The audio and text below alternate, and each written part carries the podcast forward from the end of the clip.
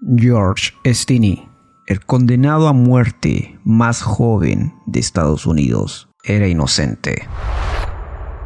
Les habla Gonzalo y esto es Weón, pero ni tanto.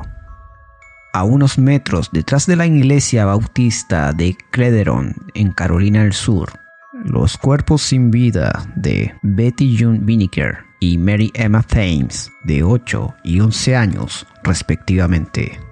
El asesino había destrozado los cráneos de ambas niñas con una pesada viga, que fue encontrada repleta de sangre a unos metros de la escena del crimen.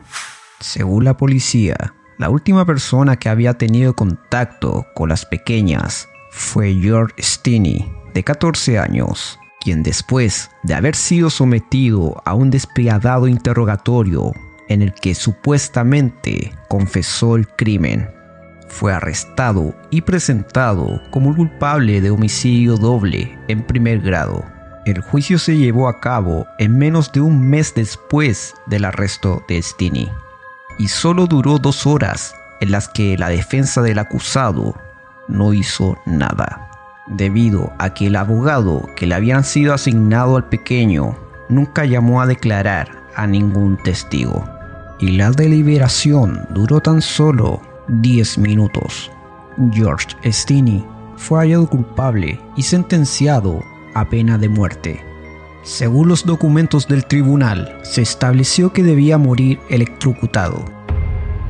Condena que cumplió la mañana del 16 de junio de 1944. Aunque ya era demasiado tarde, siete décadas después, el caso fue reabierto y el condenado a muerte más joven de Estados Unidos fue absuelto del crimen por el que fue acusado. ¿Qué ocurrió realmente? En los años 40, Estados Unidos se encontraba en un periodo bastante tenso. Se desarrollaba la Segunda Guerra Mundial y en el país se vivía un extremo ambiente de racismo. En Carolina del Sur, blancos y negros vivían separados por las vías del ferrocarril y las dos niñas asesinadas solo habían ido en bicicleta a recolectar flores del lado equivocado de los rieles. Cuando las niñas desaparecieron, todo el pueblo se ofreció a salir en su búsqueda, incluso George Stinney. Su único error fue comentar a un vecino que ese mismo día él había visto a las niñas.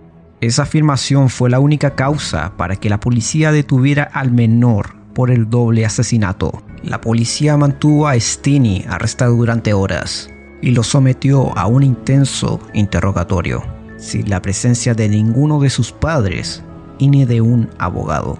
A pesar de que la policía indicó que Stinney había confesado intentar violar a una de las niñas y que en su negativa había decidido matarlas a las dos. No hay registro escrito en su confesión en los archivos. Tampoco se encontró alguna prueba física que vinculara a Stinney con el crimen.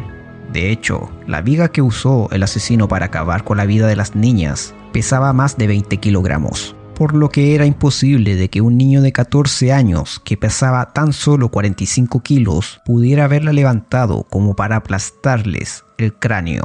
La familia de George Stinney siempre clamó la inocencia del menor, asegurando que en el momento del asesinato, Stinney estaba con su hermana Amy Ruffner. Amy declaró que ella y George sí vieron a las niñas el día en que murieron y que preguntaron por flores mientras estaban cuidando a la vaca de su familia, cerca de las vías del ferrocarril. Al día siguiente, las niñas fueron encontradas en una cuneta. Steve McKinsey, el abogado que solicitó reabrir el caso de Stinney, declaró en un documental de CNN lo siguiente.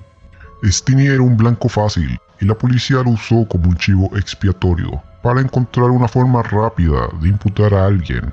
Eso ocurrió en Carolina del Sur con un niño negro acusado, dos jóvenes víctimas blancas y un jurado integrado por hombres blancos. Al pequeño George la silla eléctrica le quedaba grande. Su cuerpo no se acoplaba al aparato ni a los cables que debían conectarle. Después de unos minutos de complejidad, los guardias encontraron una solución. pusieron unos libros gruesos sobre el asiento para que George alcanzara la altura suficiente para conectarlo a la máquina mortal. Era un poco más de las 6 de la mañana cuando el cuerpo de George recibió la descarga eléctrica, convulsionando hasta la muerte. En el año 2014, por fin se logró que la justicia revisase el caso y la jueza Carmen Tevis Muyer emitió el fallo y sostuvo que el juicio tenía graves errores procesales. Finalmente, George fue declarado inocente, aunque demasiado tarde.